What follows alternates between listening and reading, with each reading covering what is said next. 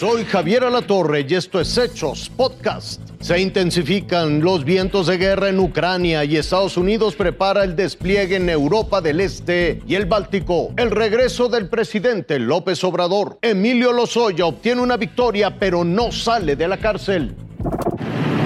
Este es uno de los cruces de la frontera norte de Ucrania con Rusia. Al otro lado de esta frontera hay casi 126 mil soldados rusos. Al oeste hay aviones de combate rusos y sistemas de misiles moviéndose hacia Bielorrusia. El gobierno de Moscú dice que son ejercicios militares. El presidente Joe Biden el fin de semana en reuniones con estrategas militares le presentaron opciones para enviar tropas de Estados Unidos al este de Europa. Hasta ahora ha usado diplomacia, pero Biden tiene que decir si exhibir fuerza militar en este momento es positivo contraproducente. En Ucrania la gente vive con limitaciones. Ahora su libertad y su joven democracia están amenazadas por su colosal vecino. Y lo que muchos dicen es la ambición del presidente Vladimir Putin de crear un nuevo imperio ruso.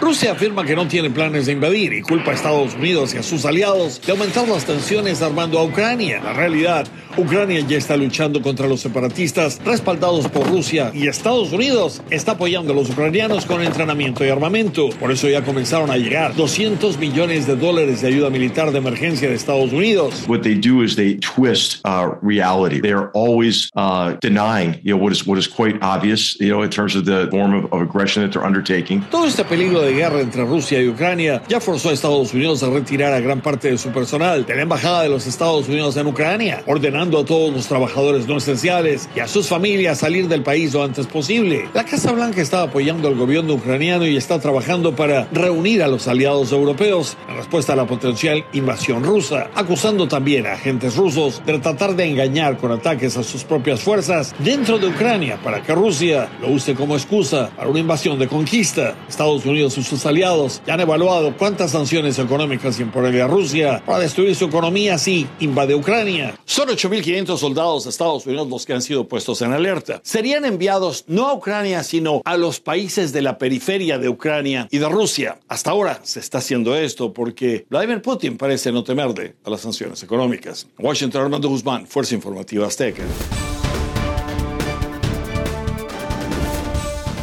un tribunal federal concluyó que el exdirector de Petróleos Mexicanos, Emilio Lozoya, no debe enfrentar tras las rejas el proceso por la presunta compra-venta irregular de la planta agronitrogenados del complejo Pajaritos de Veracruz.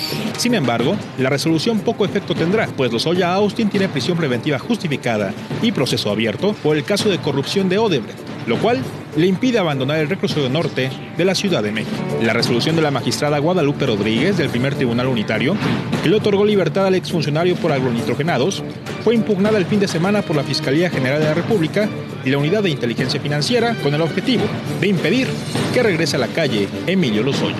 Pero la defensa no ha cesado en su intento por sacarlo de la cárcel, porque la prisión preventiva por el caso Odebrecht también fue impugnada y en breve se tendrá que resolver. La Fiscalía General de la República, por su parte, sostiene que el exdirector de Pemex debería tener una sentencia de 15 años tras las rejas por la presunta compra fraudulenta de agronitrogenados y 39 años por recibir sobornos de la constructora brasileña Odebrecht a cambio de contratos. La investigación en contra de Emilio Lozoya debería tener un castigo de 54 años de prisión. Juan Pablo Reyes, Fuerza Informativa Azteca.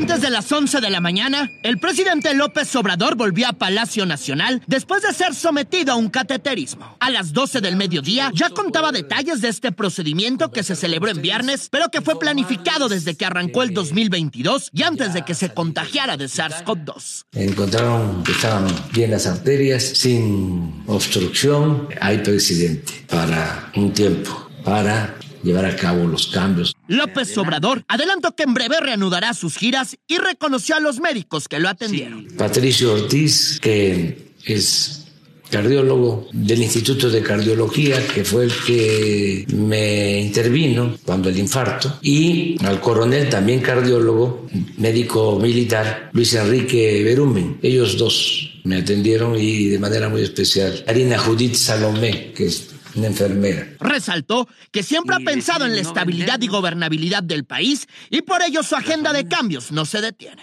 Tiene que garantizarse la gobernabilidad. Entonces tengo un testamento para eso. Afortunadamente no va creo yo, a necesitarse y vamos a seguir juntos. Irving Pineda, Fuerza Informativa Azteca.